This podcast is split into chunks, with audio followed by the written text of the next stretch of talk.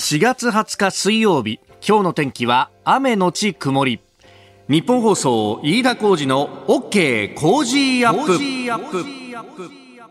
朝6時を過ぎました。おはようございます。ニッポン放送アナウンサーの飯田浩司です。おはようございます。ニッポン放送アナウンサーの新行市佳です。ニッポン放送飯田浩司の OK Cozy up。この後8時まで生放送です、えー、冒頭まずは電車に関する情報が入っております。JR 中央総武各駅停車。黄色い電車ですが吉祥寺駅で発生した人身事故の影響で現在上下線で運転を見合わせているということです、えー、JR 東日本によると運転再開この後6時10分頃の見込みということでご利用の方ご注意ください。まあ、この影響で、えー、中央線の快速電車も一部ダイヤに乱れがあるということであります。はい、えー、それから線路共用してて中野から分かれていく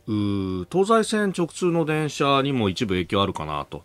いう感じでありますんで、えー、ご利用の方ご注意いただければと思います。まあ、あのー、6時10分頃見込み、再開見込みということですので、また情報が入り次第、えー、お伝えしてまいります。言い訳するわけではないんですが、はい、えー、このスペシャルウィークというとですね、はい、あのいろいろとイレギュラーなものが多くてそうですね。そうなんですよ、あの前の番組上柳さんとつないだりとかで、ね、エンディングでは柿花さんとつないだりとかですね。ね、えー、バタバタするということがあってですね大体あのそういう時にルーティーンが抜けるっていうのがよくありまして。ええー、今日もオープニングのですね、タイトルコールで少し、ひょっとしたら笑い気味だったのがバレたかもしれませんが、えー、ご案内の通りでございます。天気を忘れていたっていうね。えそうなんですよ。あの、大体これね、忘れた頃にやってくるというか、そうですよね。慣れた頃になんかこうやってくるというか。慣れた頃も何もな。まあ、まあ、もう5年目なんですけどね、慣れた頃も何も。何やってんだいって話なんだけどね。でも、あの、今週はですね、そうなんです。あの、プレゼントもね、えー、一高下町のハイボールゴールデンブレンド24巻入りの1ケースを、はい、えー、毎日10人の方にということでやってるんですけど、いやー、あの、これ、毎日メールをですね、チェックしている放送作家さんであるとか、あるいは番組のスタッフに聞くと、いや、やっぱりね、これ応募多いんですよと。やっぱみんな外で、こうね、パッと飲みたい感じなんですかね？というようなね、話を。まあこれ、あの、ちょっとね、えー、お外持ってったりなんかして、まあもちろんあの人の、あんまり人混みじゃないところでというふうに一応はね、エクスキューズしますが、公園とかで飲んだらうまいわけだよ。ああ、そうですね。だいぶ暖かくなってきましたしね。そうそうそうそう。うん、いや、ちょっと前まではね、なんか人集まるのも点々点みたいな感じだったけど、まあこの春は花見も、お人が出たりなんかをね、えー、しながら、まあ、みんなここまでこれぐらいだったら大丈夫かなみたいな相場感がようやくなんかつかめてきた感じもあるんですけどやっぱねいろんな変化があるんだなと思ったのが、えー、毎日新聞今日あの東京面、えー、地方面にですね、えー、桜並木残すネット募金という見出しがついております。これ何かっていうとあの桜の名所ってね東京都内でもいっぱいありますけど、はい、千鳥ヶ淵。あねあの、あそこの緑道ってもう、桜の名所中の名所じゃないですか。そうですね。で、そこを毎年桜祭りっていうのをやってて、で、そこの桜祭り、ね、あの夜間のライトアップなどのイベントをやっていて、で、あの、そのイベントに来てくれる皆さんから、募金箱を置いといて募金を募ってですね、で、そこから、あの、費用を捻出してたそうなんですよ。ところが、あの、ここのところ2年も3年ももう桜祭りできなかったということがあって、で、えー、どうしたってね、えー、そういう3年連続で今中止になってるそうで、寄付が集まらなかったということで、えー、千代田区ではクラウドファンディングを利用して、えー、寄付を募っていると。いや、確かに近所でもさ、桜祭りっていうのも結構こう中止にするところも多くって、いや、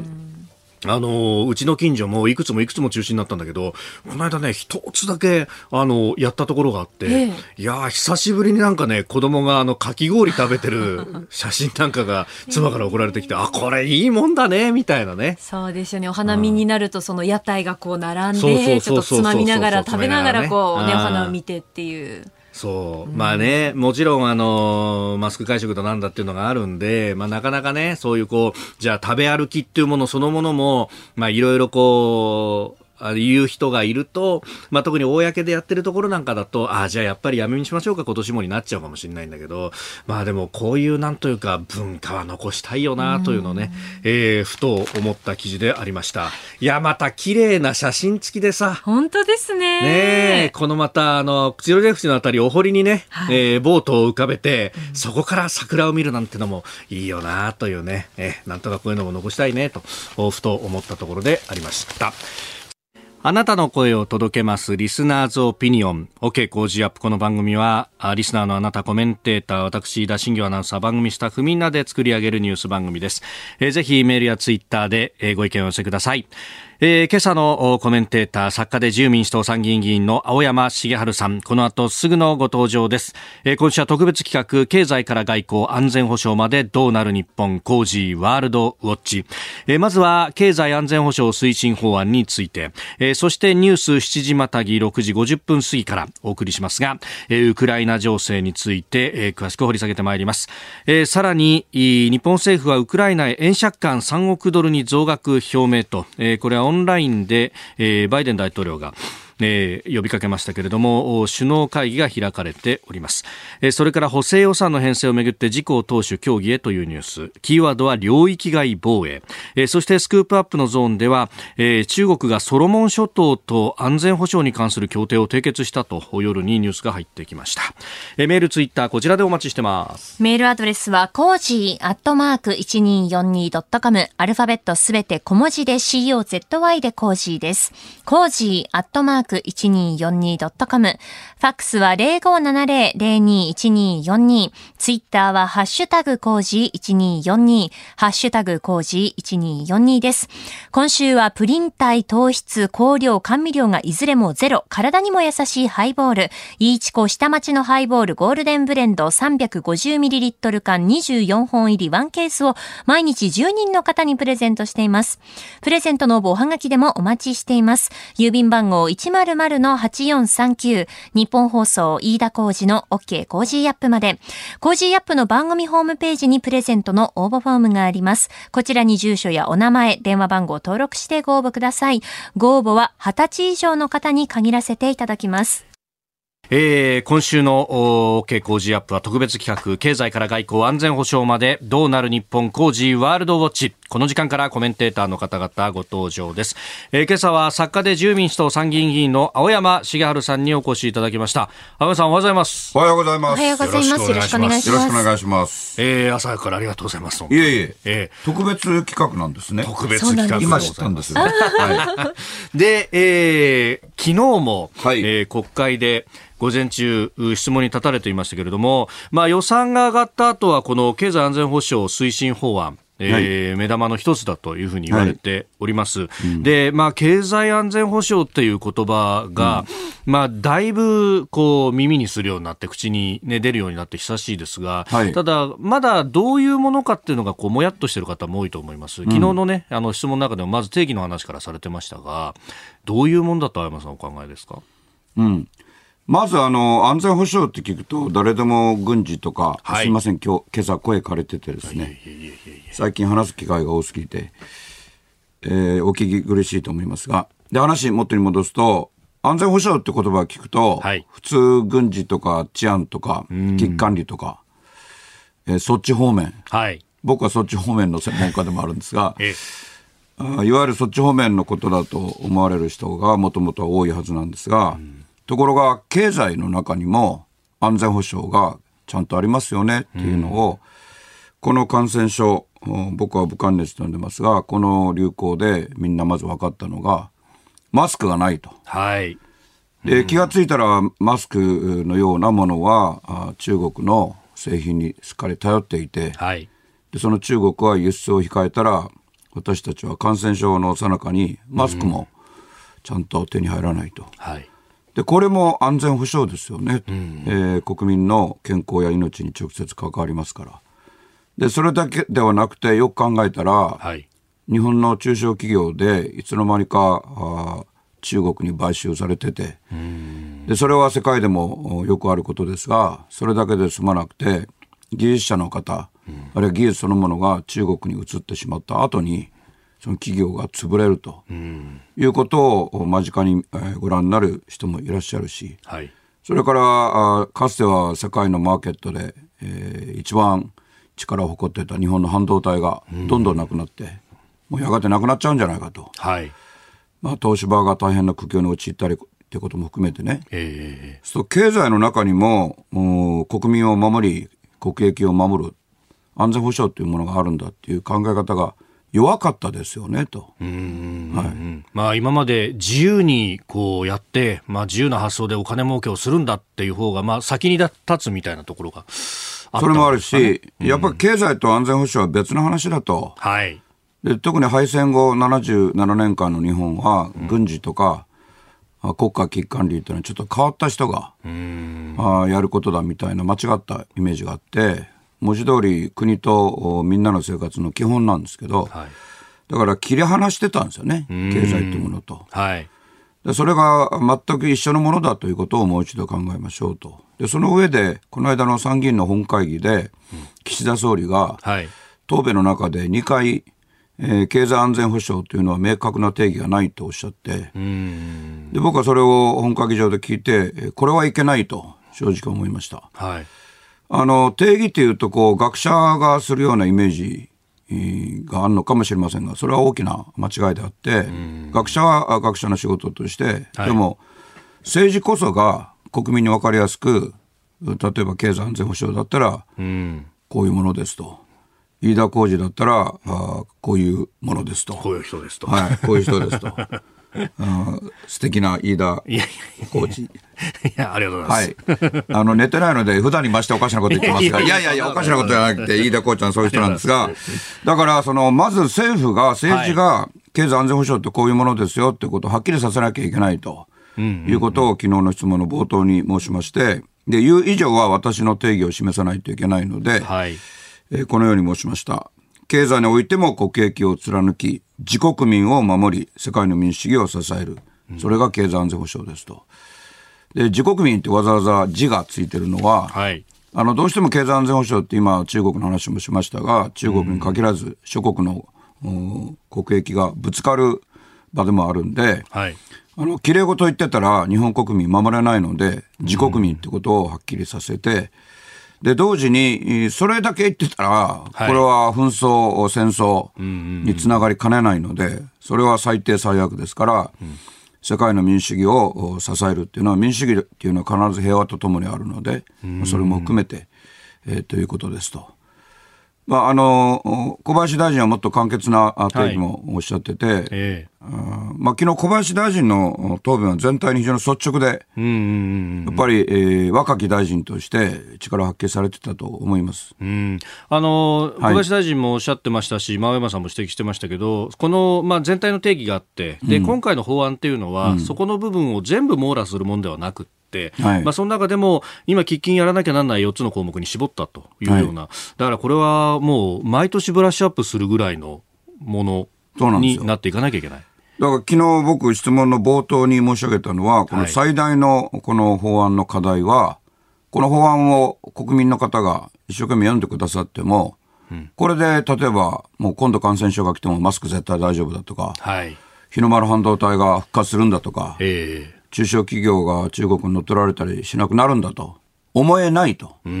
はい。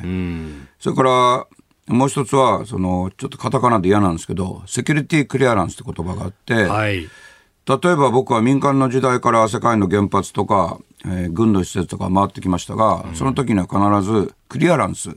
この人は、あこういうところ入れても大丈夫。えー、機密情報話し合っても大丈夫っていう、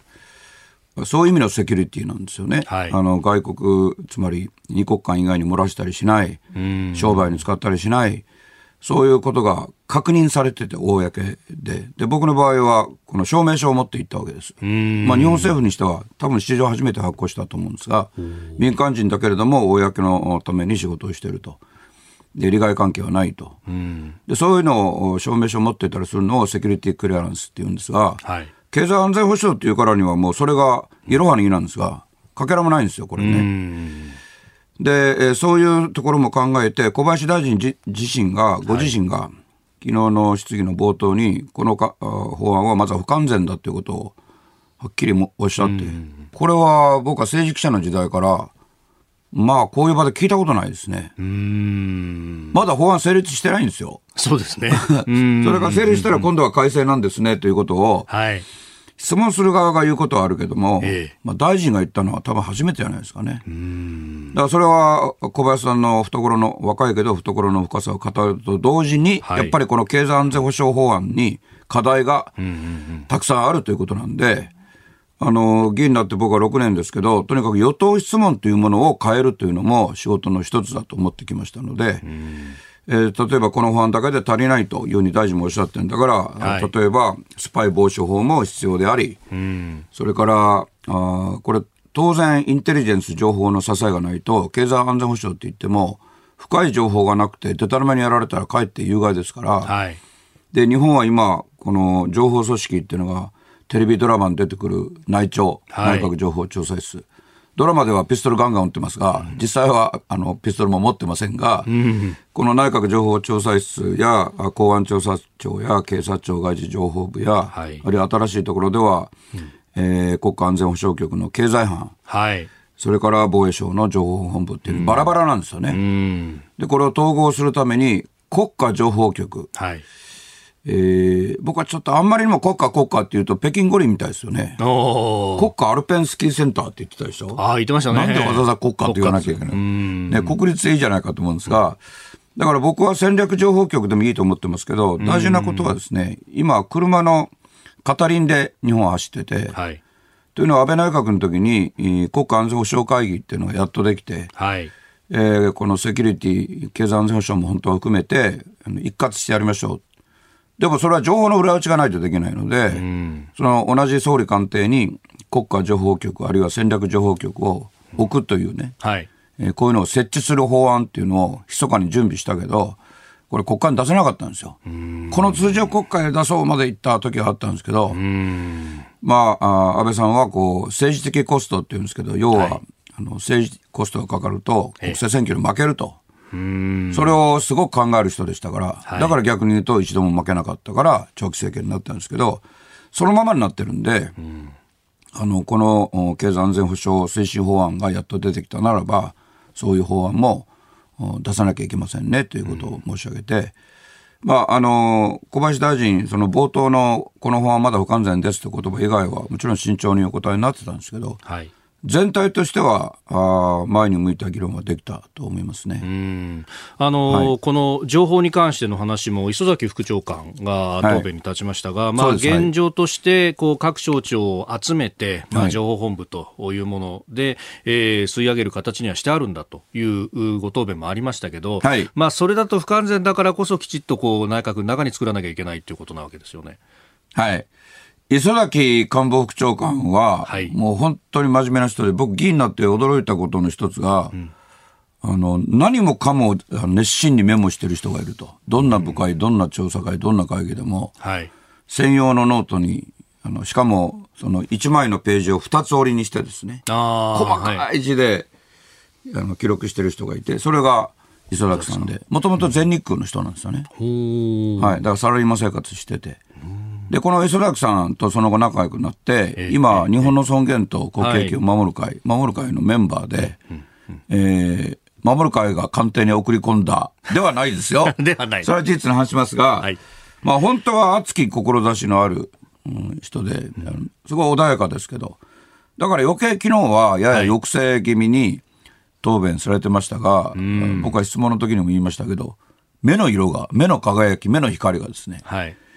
まあ本当は統合しなきゃいけないですよねっていうのを語っておられたんで、それはあの質問に付随して申し上げました。はい、はい、これやっぱりインテリジェンスのコミュニティっていうのはこう一つにまとまるってなかなか各省庁こう、俺はここやるんだからお前ここやれみたいなのがいっぱいあるわけですかね。こうちゃんがおっしゃった、俺ここやるからお前ここやれならまだいいんでいいんですけど、それ俺のところだろ。逆なことすんなよ。入ってくんなよ、お前。手突っ込んでくんな。はい、なるほど。もう縦割り大好きですからね、日本は特に。ただ、この間、あの、デニス・ブレアっていうですね、はい、アメリカの海軍提督、でこの人、国家情報長官もやって、まあ、有名人なんですけど、日本にお見えになったんで、あの、あなたの国がかつて GHQ という形で日本の内務省を壊しましたよね、破壊しましたね、それがもともとの原因で77年間、情報が統合できないし、情報統合できないからサイバー対応も遅れてるということを本人に直接言いました。そう結構あのいい、そんなこと言うなみたいな感じで、あの、立派な提督なんですけど、ちょっとブツブツ言っておられたけど、要は日本がもし内務省を作るんだったら、はい、ちゃんと支えますということは最終的におっしゃいましたから、うん、こういう言葉じゃない、原文英語ですけど、はい、まあ、そういう趣旨をおっしゃったので、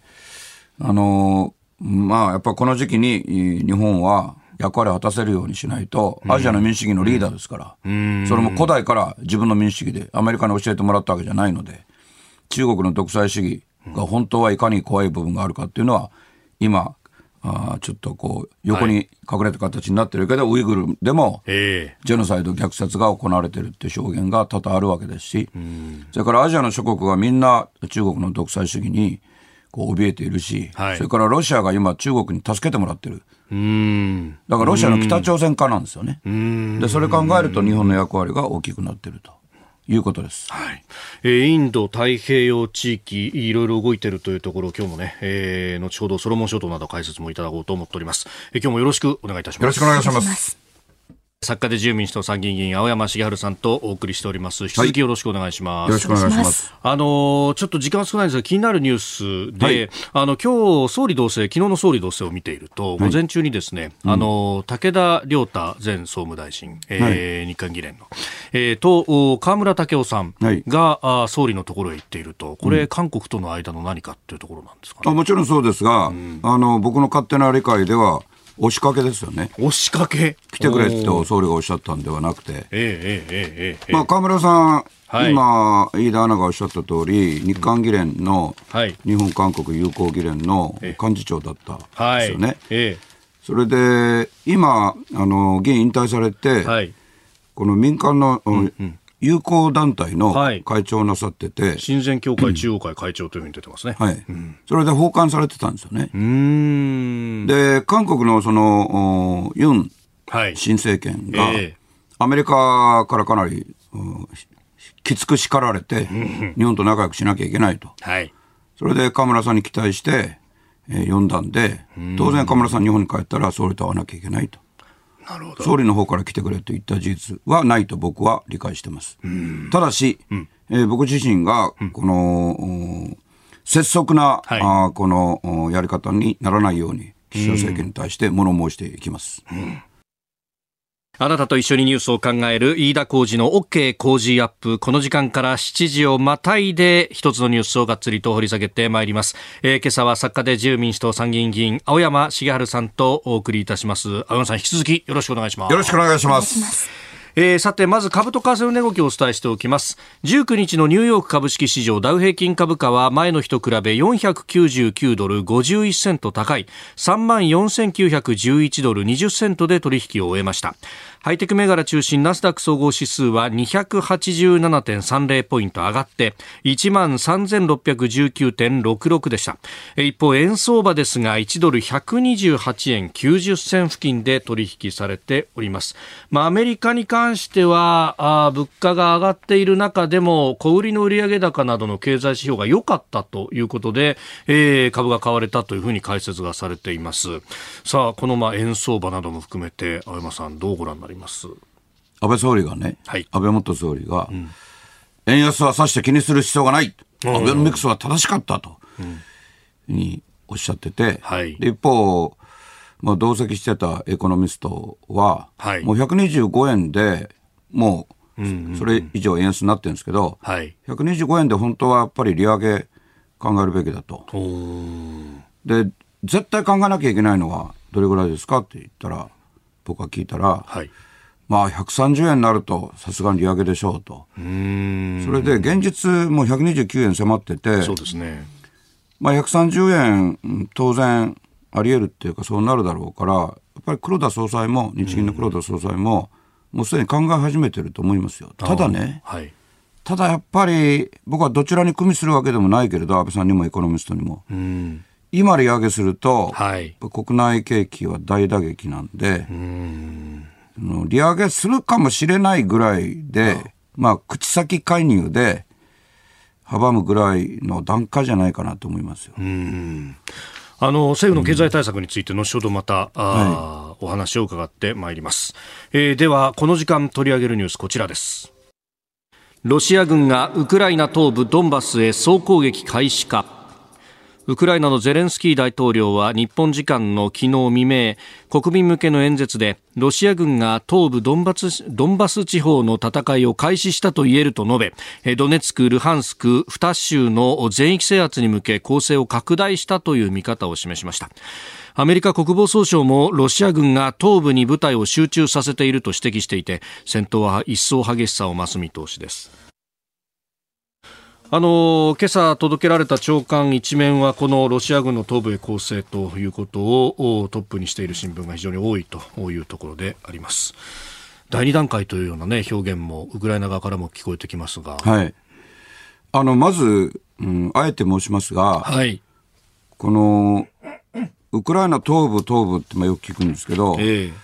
日本にとって最大の脅威は依然としてロシアじゃなくて同じ隣国でも中国です。えー、だからこれ近未来の日本の状況にあえて置き換えると、うん、実は沖縄県、鹿児島県なんですよね。あはい、だから新中国派武装勢力と中国軍が入ってきて、はい、沖縄人民共和国、鹿児島人民共和国になってしまって、うんうん、僕はその時国会にいたとしたら必ず現地行って、私は戦います。うん、そうすると僕は、はい、ネオ軍国主義者ってきっとレッテル貼られるでしょうね。だからそういう状況なんですよ、ウクライナで起きてることは。はい、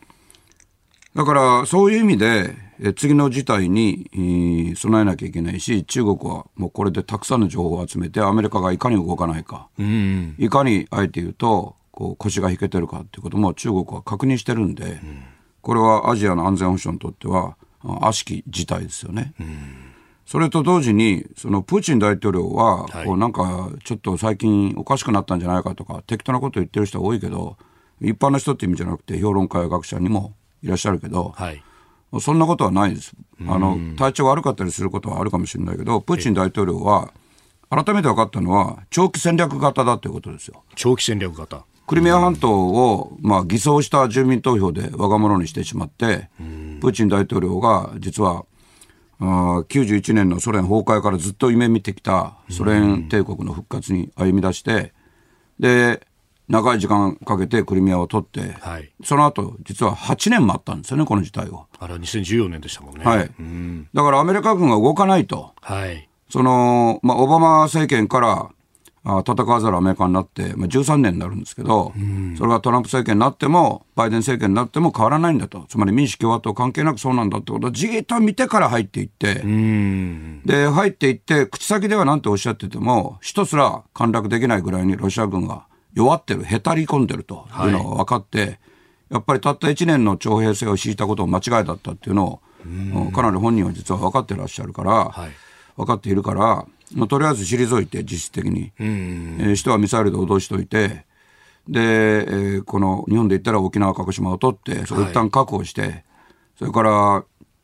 今、最悪の事態になっているその間にある都市ですよね。はい。マリウポリという都市ですか。はい、えーあれをね、要衝って NHK も言うんですけど、あれやめてほしいんですよ、はい、なんか軍事都市みたいですけど、ただの港町ですよ。で、アゾフ海も、まあ、はい、黒海に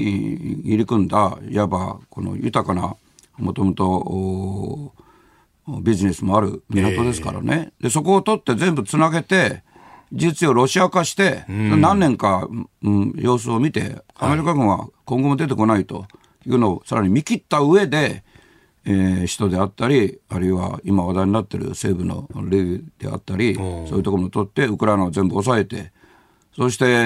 ー、何々スタンって名前についてる国多いですね、中央アジアに。そうですね。何々人の国って意味ですけど、はい、あそこも元ソ連だったって意識ですから、あそこも全部奪っていって、はい、だからそれが感じられるから、例えばカザフスタンは、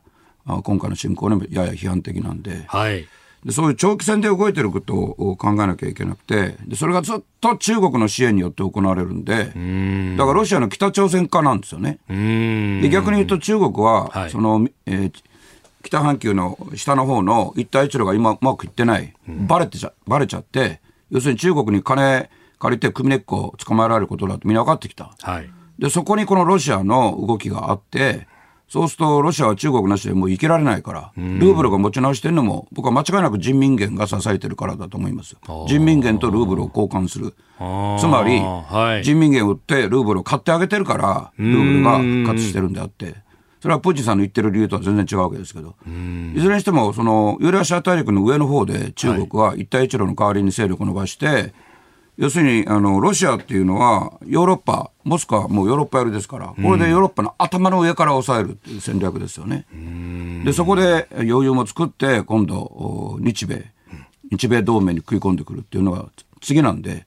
もうすぐ、うん、明日の話ですよ。はい、はいえー、ウクライナの情勢の話から、そして中国の狙いというところをお話しいただきまして、はい、えー、まあ、一帯一路がうまくいっていないというあたりとか、はい、そう、あの、ルーブルの買い支えで思い出したのは、それこそ、うん、あの、IMF の通貨バスケットの引き出し権に、そういえば人民元も入っていたよな、と、はい、その辺を使って買い支えるっていうのは、こう、システム的にも可能になっている。これデジタル人民元とかもそこに絡んできますか？絡んでくるし、全部予定の行動ですよね、中ロにとっては。うん。はい。えー、もう一回言いますが、その、はい、プーチン大統領は、目先で動いてるんじゃなくて、明らかに長期戦長期戦略で動いていて、2014年にクリミア半島を併合してから8年かけて、準備して本人はやってるつもりです。だからそれに対して、まあ、ウクライナはずっと危機信号を発してきたわけですし、はい、それから例えばマレーシア航空機が巻き込まれたり、はい、あの親ロシア派武装勢力によって、まあ、特にロシア軍の指導によってミサイル撃ち込まれて撃墜された。はい、そのあたりも含めて、米英は本当は特殊部隊をウクライナに送り込んで備えていたけど、まあ、なんせそのオバマ大統領の登場以降、はい、戦わざるアメリカ軍になっているんで、米軍動かないと、もちろんその、もともとは米軍の支配下にある NATO も動けないし、だからイギリスだけちょっと違う動きしてて、はい、プーチン大統領が一番警戒してるのも本当はアメリカよりもイギリスだと思いますね。で特に SAS っていう特殊空挺部隊持ってるんで、はい、あの、えーえー、イギリスからウクライナ東部が遠くても決断すればすぐに SAS が舞い降りますよね。はい、鷹は舞い降りるって言ってるイギリスの友達は僕にいるんですが。鷹は舞い降りる。はい。別に格好つけて言ってるわけじゃなくて、やっぱり第二次世界大戦の時のいろんな教訓から、はいあの、第二次世界大戦の影響って、まあ日本にもね、拉致被害者救出に行けないとか、うん、そういう国になってしまってるとか、いっぱい残ってるけど、ヨーロッパもすごい残ってて、やっぱりイギリスが支えたと。で、ナチを倒したのは米軍だけども、はい、イギリスの支えあったからだと。その意識がですね、EU を離脱して、はい、やっぱりイギリスすごい苦しんでるんですよ、実際は。あの、経済面で経済面で。はい。で、それを立て直すためにも、うん、この、ここでイギリスの独自の力を見せようと。で SAS スペシャルエアサービスって陸軍、はい、陸軍の空挺部隊で、世界の特殊部隊の最初です。1941年創立で。でその動きがずっと続いてるんでゼレンスキー大統領のいわば強気の裏にもアメリカじゃなくて、はい、このイギリス、ヨーロッパ、えー、イギリスは代表するヨーロッパ、その支えがあることは間違いがないですね。うん。なんか、一部ポロっと報道出てましたけど、うん、ゼレンスキー大統領の警護もこの SS がやっているというのね、うん、話も出てますよね。えっと、あえて言いますけど、SS がウクライナに入ったのは2014年ですから、クリミアの併合の直後から。で、米軍のデルタフォースと、はい、ネイビーシリーズも一部、それから CIA も入ってますけど、それ2015年。ああ、それぐらい早かったですね。あとですね、イギリスの水面下外交、うん、フィンランド、スウェーデンが急に態度変わって EU に入る、はい、入りそうだと、はい、でロシアはもう、あの焦り狂って、国境近くまで軍隊入れたりしてますよね。そうですね。はい。家具もちらつかせてますね、はい、これ、僕はイギリス外交の力だと思ってます。なるほど。はい。その辺も動かしている。はい。だから、世界はやっぱりアメリカの一極支配がもうガタガタに崩れてしまって、あの、新しい土を求めて動いていることは、中国も含めて間違いがないので、日本が取り残されちゃだめなので、国際連携っていうふうに総理がおっしゃるのは正しいけれども、はい、それって後からついていく、様子見見ていく、その姿勢はもうだめです。もう通用しないんです。アジアで民主主義のリーダーは日本しかいないので、だから日本が先頭に立っていかないといけないです。これ、もう、もう国連だとかそういうこう枠組みもだんだんと崩れていくと国連はもうとっくに、もういわいわば、すみません、急にこういう言葉遣い言いますけど、オワコンですけどね。オワコン。終わったコンテンツです。はい。はい。今のあのグテーレス事務総長のあの非力ぶり見てても、うん、まあ、その前からそうですし、うん、ウッタンと事務総長がいた時とか、はい、個人の問題もなくはないけど、やっぱり時代の変化なんですよ。だから当面はすぐに新しい国際機構を作るんじゃなくて、はい、この限られた国の同盟関係が必要だから、オーカスっていうのがオーストラリアも入れてできましたが、はい、そこ J をつけて、ジャパンをつけて、ジョーカスにすべきだというふうに僕は主張してますが。浜さん、前々から言ってましたけど、はい、この間、産経がそれ、イギリスが結構オファーしてるんだっていうのを一面トップで書いてきましたね。ええ、僕、イギリスに一生懸命言ってるんですけど、うん、やっぱりイギリスが一番こういうのすぐ分かってくれるんですよね。はい。だから日英同盟やりたい、あの、クイーンエリザベスっていう空母を追ってきたっていうのも、はい、見せかけじゃないんですよ。うんうんまあ、そうやって、まあ、国際秩序がこう流動化していく中で、ある程度、同じ志の国々で日本は手を取り合ってやっていくしかない。その通りで、今までアメリカにお任せして、アメリカの傘の下で何もかもやりましょうという原則自体を変えなきゃいけない。日米同盟も逆に強化されますから。アメリカだけでやれた時代が終わったので、日米対等になってこそアメリカも強くなれる。はい。セゾンプラチナビジネスアメックスカードが選ばれている理由。仕入れ費用、税金の支払いを一元管理して業務を効率化。支払い猶予が最長56日でキャッシュフローにゆとりもできます個人事業主フリーランスの皆さんビジネスにこれ1枚セゾンプラチナビジネスアメックスカードおはようニュースネットワーク取り上げるニュースはこちらです。日本政府ウクライナへ円借款3億ドルに増額表明。岸田総理大臣は昨日夜バイデン大統領の呼びかけで開かれたウクライナ情勢のオンライン会合に出席しロシアの侵略を受けたウクライナの経済を下支えするため円借款を従来の1億ドルから3億ドルに増額すると表明しました。また自衛隊が保有する化学兵器に対応した防護マスクと防護服それにドローンを提供する方針を説明しております。G7 各国のほか、ポーランド、ルーマニア、それから EU、NATO 事務総長も参加したという会合でありました。はい。えー、このね、あの、まあ、円借款もそうですけれども、防護マスクなどなども提供という、これ、ウクライナの求めに応じてということのようですが。はい。まあ、日本にできること、はい、この、この現憲法下でできること、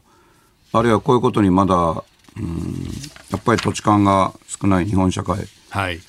に対して、はい、えー、まあ、その様子見ながらできることをやってるってことなんですけど、あくまでゼレンスキー大統領が指導するウクライナの求めっていうことにはなっているけど、はい、まああゼレンスキー大統領はしかし結構本音でおっしゃってるのはとにかくその軍事的なアシスタンスが必要だと、で日本それ一切できませんということになってて、はい、で、まあ、ドローンはそう使われるんじゃないのかって記者から質問が出たりするんだけども、まあ、やむを得ないこととは言いつつ、やっぱり従来の日本の枠だけで、こうやって世界秩序が目に見えて壊れて、逆に言うと、秩序が壊れるってことは新しい秩序作りなんで、はい、今まで通りのやり方で、まあ、嫌な言い方ですけど、お茶を濁すという姿勢が少しでもあると、まあ、感じますよね、やっぱり。お茶を濁すって日本語そもそも僕はあんま好きじゃないんだけど、なんとなく今もね、はい、このスタジオでお茶いただいてるんですけど、いやいやいやそれ揺さぶって濁してるなって感じがあるでしょ。世界の受け止めもそうなんですよ、実は。で、本当は日本日本なりの犠牲も払って貢献してるんですが、はい、そう受け止められない。それってまあ湾岸戦争のような記憶に直結する話で何も変わってないなっていうなるでしょう。これはあの中国は日本の動きもずっと見てるので、ああ、変わってない日本だね。竹島を奪われても北方領土を奪われていても何もできない日本、はい、そのままだよね。じゃあ台湾プラス尖閣で動こうかっていうことにも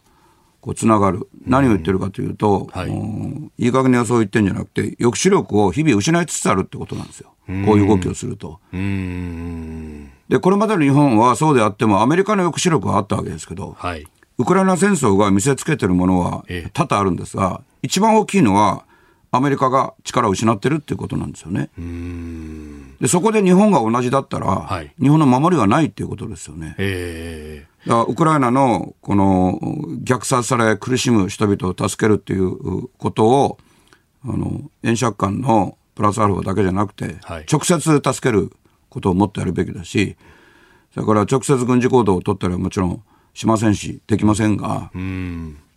のウクライナ軍のそのやっぱり最低限、路地、路地の中でも、はい、いわゆる後方支援の中でも、弾薬とかはできませんけれども、軍隊って言っても普通の人間なので、はい、えー、水や食料、それから医薬品、でえー、これを渡すと、まあ、軍事支援とみなされますよ。みなされますが、はい、しかし、そういうことまで踏み切らないと僕はいけないと思ってます。あの僕のところにも嫌がらせは山のように来てて、はい、あの例えばドローンを送るだけでもいけないと。でロシアは情報工作の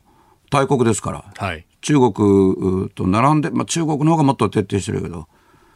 だからそういう工作はかなり分かるんですよ僕の。このブログなんかだと、ええ、でもそれに影響された方々もたくさんいらっしゃってであくまで日本は民主主義なんで主権者のお考え自主的な考えが絶対大事で、うん、えー、ロシアを応援しろって言ったからといって非難されてはいけませんが、はい、ただやっぱり全体をよくご覧になってほしいしこのこの時に私たち日本人がいろんな考え方あっても一致点をきちんと探しているって姿勢を見せることは日本の平和とアジアの平和に直結するんで、ん。日本にとっても本当に運命の分かれ道で、その時に岸田総理をはじめ、はい、から自由民主党を含め、うん、祭りごとの側が、この今までと同じ日本しか見せないっていうのは僕は間違いだと思います。はい、これね、あの、装備品の提供等々っていうところではね、えー、この防具服だとかの話になってますけれども、あの外交的なところで、そのロシアの大使館員の、えー、追放等々というのが報じられるようになりました。ここまで踏み切るっていうのも、これ今までだとなかなかないというふうに言われますか？これないですね。うん、あの、それは確かに、あの、踏み切ってることは踏み切っていますし、それからロシア側から報復もありますが、ただあの、その件でもかなりエクサイトしたご意見いただくんですけど、ロシアの報復は基本的には、この総総合あ総合主義的な。総合主義で、はい、同じだけの日本の外交官の追放ということになるんで、うん、あの直接日本が例えば攻撃されたりすることはない。そもそもプーチンさんの夢は、はい、野望は、ソ連帝国の復活なんで、だから北方領土はソ連帝国に一部されちゃってきたから、戻ってこないけど、だから安倍さんにプーチンさんと交渉してもダメですと。逆に必ず禍根を生むっていうふうに申し上げてきたんですけど、じゃあ他に、例えば北海道や日本の本土にロシア軍が攻めてくるって可能性はないですよ。プーチンさんはそこはっきりしてるんで、ウクライナに入ってるのも、元ソ連だったからですよね。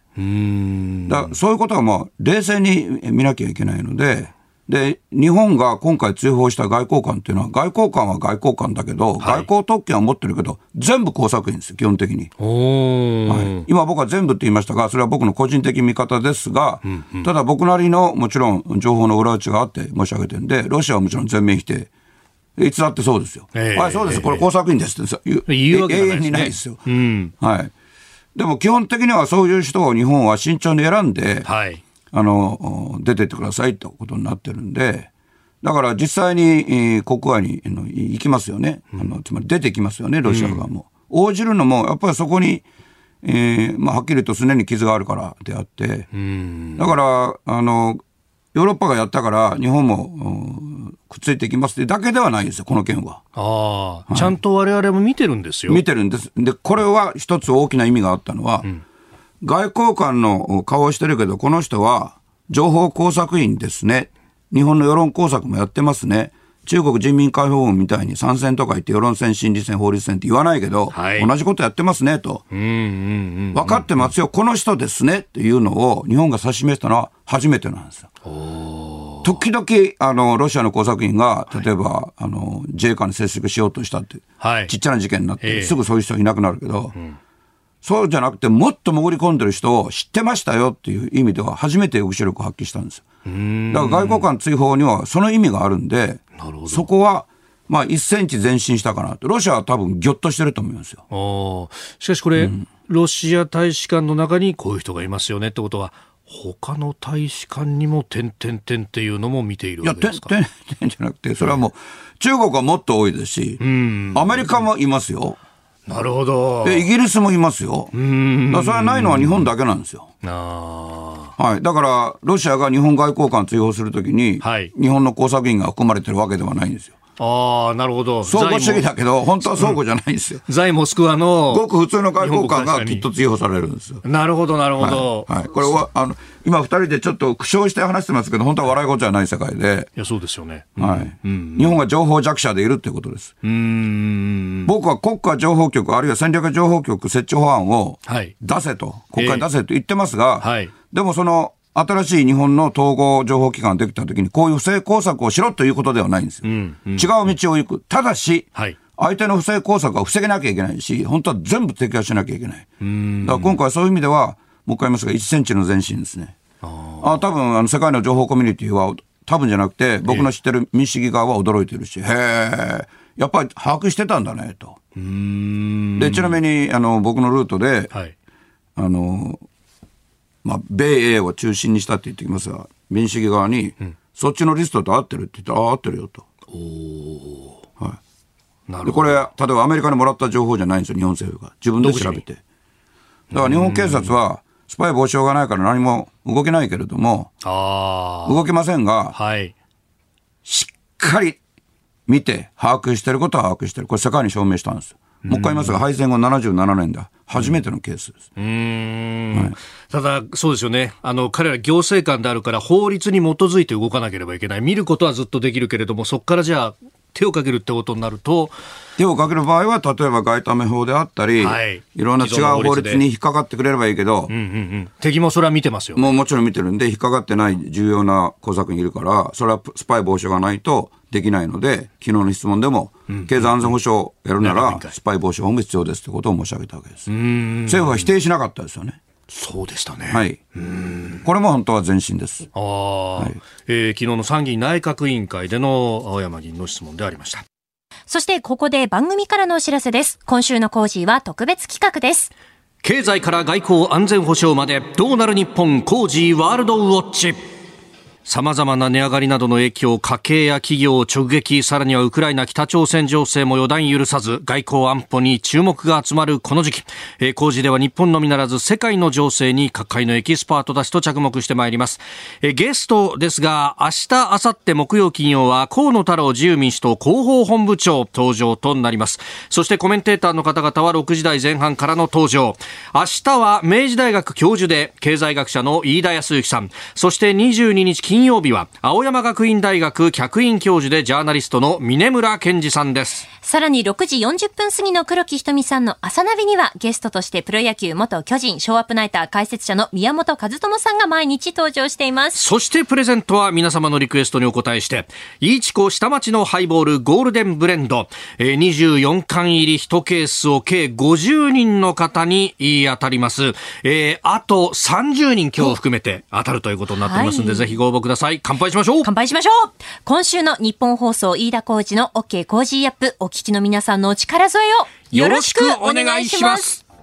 速報が入ってきました。あ20日の外為市場で円安ドル高が加速しました。シドニーから入った情報ですがおよそ20年ぶりに1ドル129円台をつけたということであります、うん、まあ、130円目指していって、はい、黒田日銀総裁がどうするかを見たいっていうマーケットの動きですよね。うん試しに来ている。試しに来ている。さすがに利上げ考えるかなと。だからもうその構えを取ったままとりあえずは円安にどんどんやっていこうっていうマーケットの動きですよね。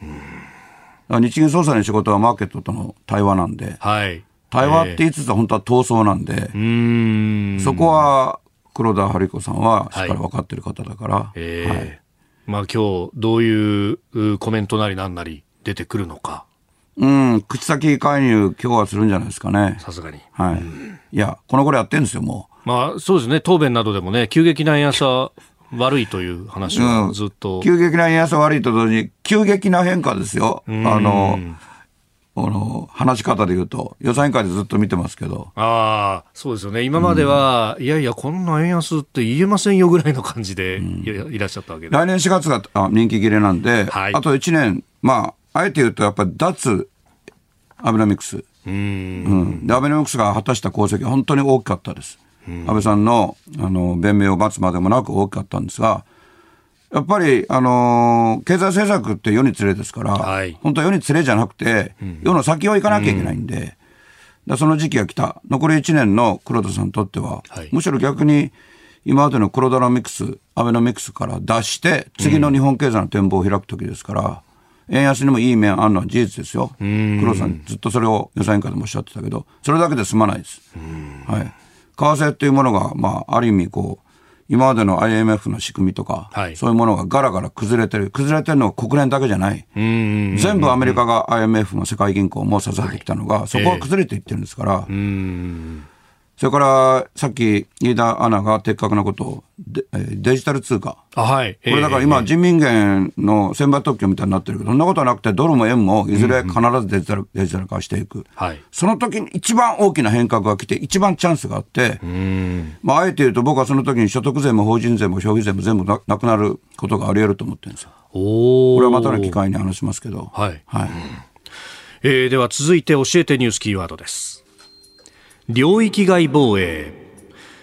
えー、先週、青山さんは自民党本部で開かれた安全保障調査会の中で専守防衛ではなく領域外防衛という新しい言葉に変えることを提案しております。どういったことなのか詳しく伺ってまいります。領域外防衛と、はい。えー、専守防衛という言葉が今までね染みついてましたがというところ。専守防衛っていうのは、うん、本当は侵略しませんと、はい、プーチン大統領みたいなことはしませんという意味だけですよね。うんうんうん、それがまあ拡大解釈してですね、はい、この77年間、戦争に負けてから。うん、要するに、弾が、例えば国境を越えて、はい、あるいはミサイルが、弾がじゃ振りすぎるな、ミサイルが飛んできたら反撃できますと。うん、だから自分の体の一部吹き飛ばされてから反撃できますと。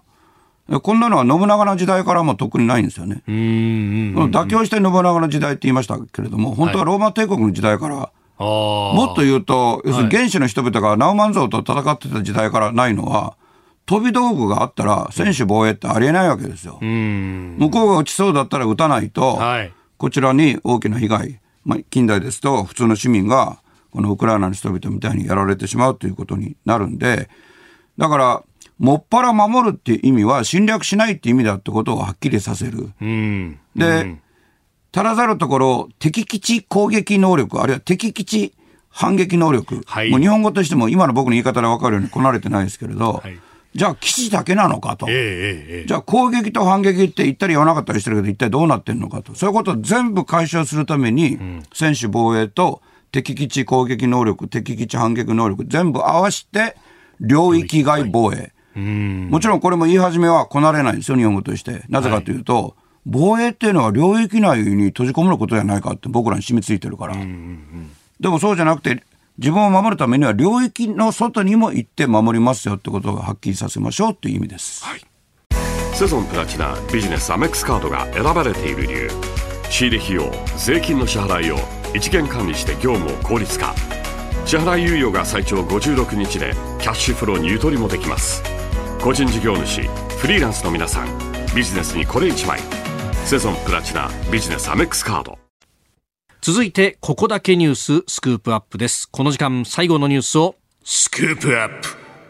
中国ソロモン諸島と安全保障に関する協定締結。中国外務省は昨日の記者会見で南太平洋のソロモン諸島との間で安全保障に関する協定を結んだことを明らかにしました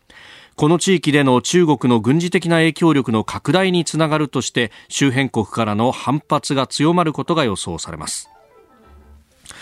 位置的に言うとオーストラリアの北にパプアニューギニアがありますがそのさらに東寄りというようなところ、うん、だからあすいません。ソロモン諸島って言われると、はい、ピンとこない方日本には多いと思うんですが、はい、ガダルカナルのある国で、はいえー、で、まあ、あの若い人でもあの歴史の勉強とか出てくると思いますが、うん、日本軍が玉砕したカタルカナル島に首都があるんですよ。はい、それから今ね、パパニューギニアっておっしゃったけど、はい、これあの、ソロモン諸島のうちのある島はパパニューギニアニューギニアですよね。だから、あのー、オーストラリアにとっては、はい、あの非常に大事な位置にあって、あの米国にとってもニュージーランドにとってもそうだし、そもそもね、はい。このソロモン諸島という国が安全保障って、はい、それ安全保障はどこの国でも必要だけど、誰が攻めてくるんですか、今。だから本当は、その、中国と安全保障の取り組みを結んだということを言ってるけど、安全保障を名目にして、本当はチャイニーズマニーを入れて、中国は逆に、あの、他の国を脅かすための軍事拠点にするということに他ならないんですよ。うん、実際に報道でも港を使う等々というところまで。中国海軍の使い出を良くしてっていうか、まあ中国の一部に実質的に中国の南太平洋の前進基地にするのと同じですよね。これしかもその地図をよ、見ると、グアムだとかハワイからオーストラリアに線を引っ張ると、ちょうどここに真ん中にあるんですよね。うん、偉いですね、それは。飯田コーチは偉いです。だそういう見方は非常に大事で、だから、まあアメリカはこの辺、カート・キャンベルさんっていう知日派の方が担当なんだけど、はい、もう大急ぎで対処するんですが、やっぱりウクライナのことも響いて、ちょっと対応が遅れましたよね。えー、前から、はい、このソロモン諸島に大きな問題があるのは、まず、あの僕の知る限り、国民は中国嫌いの人多いですよ。うん、あ暴動まで起きてるんですよ。うん。政府に反対してっていう、こういう政府が、ね、つまり最近の政府が特に親中派になって、もともとイギリス連邦ですから、ソロモン諸島って。ソロモンっていう国名ももともとあの、古い古代イスラエルのソロモン王のことですからね。この島にたどり着いたヨーロッパ人が、まあ、砂金を見つけて、ソロモンの財宝だって、まあ、めちゃくちゃな話ですけど、でもまあ、ヨーロッパ、特にイギリスとご縁が深いっていうか、まあ、独立はしたけども、イギリス連邦ですから、そういう文化でもあるんですよ。まあ、フィジーなんかと同じですよね。はい。フィジーもまあイギリス文化の国ですけど、えー、そこにその、まあ、権力者だけがチャイナと結びついて、はい、だからそれも要するにお金でっていうことですよね。特権で結びついて、国民の感情を、まあ、魚でして、はい、親中親中で言って、で、ウクライナで樹木がそちら集ま集まってる時に中国が手を伸ばして、ポッと乗っかったと。で安全保障を名目にしてると、はい、いうことで、まあ、オーストラリアもニュージーランドもアメリカもかなりカリカリ、あの、怒ってるわけですけど、日本も無関心ではいられないです。この、まあ、日本とオーストラリア、はい、今あ、クワッドで、えー、結びつきもあり、それから、まあ、さっき話出ましたけど、オーカスっていう新しい仕組みに J つけて、ジョーカスとなる可能性も十分あるんで、んそこにまあくさびを打ち込むように中国軍がやってくるっていうのは、非常に重大な問題ですよね。すべ、うん、てはお金なんですよ。お金。で、それで、例えばソロモン諸島の国民がどんどん豊かになるならまた話は別だけれども、はい、もうさっき一帯一路のことで申しました通り、これ中国はやっぱり自分で自分の首絞めてて、もう常にこう自分の利益だけなんですよね。だからアフリカ諸国あれほど中国入っていて、はい、僕の知ってるアフリカの方々で中国に好意持ってる人っていないですよね。はい、うん、まあ本当労働力まで中国から連れて行ってやると、うん、ほとんど地元にお金も何も落ちないし、技術も落ちないという話はあります、ね、発想がないんですよね、そういう発想がね。うん、全部自分たちで建設してしまうと。だから一言で言うと、中国は国際化してないですよね。これだけ大規模に世界出て言ってるけど、国際化っていうのはお互いに利益を共有して生きるって民族や国籍が違っても国が違ってもっていうことですけど、うんうんうん、それがもう本当に感じられないですよ。僕の知り合いの中国の人々からもですね。これは大きな問題ですよね。やっぱ教育に原因があると思いますよ。うん。中国の人がもともとそうっていうんじゃなくて、中国共産党のもとの教育が問題だと僕は考えてます。はい。えー、そしてその中国が今度、うん、今年の秋には党大会を迎えるというところですよ、ねうん、不安定要因に常に出てるのが、はい、主要期首相っていうエコノミストですね。はい、だから中国経済がものすごく悪くて、あの胡錦涛国家主席と温家宝総理のコンビの10年で、中国は日本経済を抜いたわけですけど、世界2位になった。それでも日本はまだ世界3位ですけど、あの時の経済成長の大体半分しかないんですよね、習近平国家主席と李克強首相のコンビは。はい、だから経済で実績がないので、今まで誰もできなかった、毛沢東さんもできなかった台湾併合っていうのをやろうとしてるっていうのが、まあ、真の姿で、だから主要期元首相がはっきり反旗翻して、実質10年でそのまま辞めるべきだと、任期決めたじゃないかと、1期5年、2期までと決めたでしょうって、はい、なんでそれを延長する理由があるんだってことを、塩木さんっていう、いわば、その、中国の政治の中では一番私心の、いわば少ない人。権力亡者じゃ比較的ない人。ヨーロッパでもアメリカでもかなり通用する人。これが言い出したっていうのは、まあ、その代わり、例えば軍と結託したりしてないから、甘く見てんでしょうけど、習近平国家主席は。この動きは決して、あの、塩木さんだけじゃなくて、李克強首相が、私は10年でちゃんと辞めますと。言ってるのは、まあ、はい、エコノミスト、経済実務家側からの反乱ですよね。うん。まあ、ロックダウンもあって、うん、もう経済相当冷え込んでいるという、うん、まあ、上海なんか本当大変なことになってロックダウンにしても、はい、まあ、めちゃくちゃですよね。うん。だから、一体どういう株が流行ってるのかも、我々疑問を持たざるを得ない。オミクロン株のように、はい、いや、オミクロン株だとされているわけですけど、これ公表はされてないですけど、一応そうなってるんだけど、重症化や死者が比較的少ないのに、どうしてここまで極端なことしなきゃいけないのか。もともと中国発祥の間違いなく武漢から始まった感染症ですから、やっぱり我々の知らない部分が実は多いので、新しい事態が起きてるんじゃないかと疑わざるを得ない。ロックダウン上海だけ目立ってるけど、ええ、もう主要な都市にブワーッと広がってて、もう3億人以上がロックダウン下にいるもともと悪い中国経済、自分で首絞めてる、一体何が起きてるのかと、やっぱり今年の中国政治はただ事で済まないですね。はい、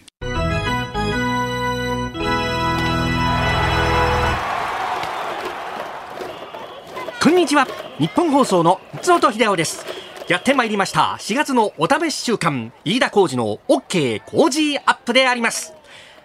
それでは出場選手の発表です。1番月曜日ジャーナリスト須田慎一郎。コージーの切り込み隊長おじきのぶっ込みは見られるのでしょうか？2番火曜日外交評論家三宅邦彦。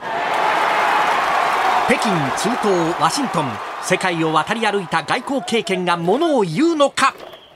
？3番水曜日作家自由民主党参議院議員青山茂春。果たして有楽町の朝にヤタガラスが降臨するのでありましょうか？4番木曜日明治大学飯田康之。通称ヤング飯田。この4月に晴れて教授に昇格しました。いわゆるその実力はどうか。5番金曜日ジャーナリスト峰村健二なんやかんやありましての電撃移籍。今後の活躍に期待しましょう。6番ゲスト高市早苗政調会長。さまざまな政策を生み出すまさに自由民主党のキーパーソンであります。7番ゲスト河野太郎広報本部長。私ヤギとは違ってフォロワーの数がなんと240万人以上最強の SNS の使い手が登場です。8番パーソナリティ飯田浩二最近では阪神の勝率とトークのキレが連動しています。頼むでほんま。9番新業一華。女性アナウンサー界の喧嘩番長あるいは切り込み隊長と言われております。しかしながら後輩からは鬼軍曹と呼ばれているようであります。そのようなことは呼ばれておりません。余計なお世話です。ここでお聞きのお客様やお連れ様のお呼び出しを申し上げます。一都三県にお住まいの方で、何らかのアンケート的なものが届いているという皆様、飯田浩二の OK コージーアップは日本放送で平日朝6時から8時に放送しています。細かいことは割愛させていただきますが、飯田工事の OK 工事アップは日本放送で平日の朝6時から8時に放送です。日本放送平日朝6時から8時。日本放送平日朝6時から8時。ラジオで聞いてもラジコで聞いてもポッドキャストで聞いても YouTube で聞いても何で聞いてもまさにこの平日朝6時から8時に放送であります10人目の選手はお日のあなたです番組の勝利のためにもふるってご参加をよろしくお願いします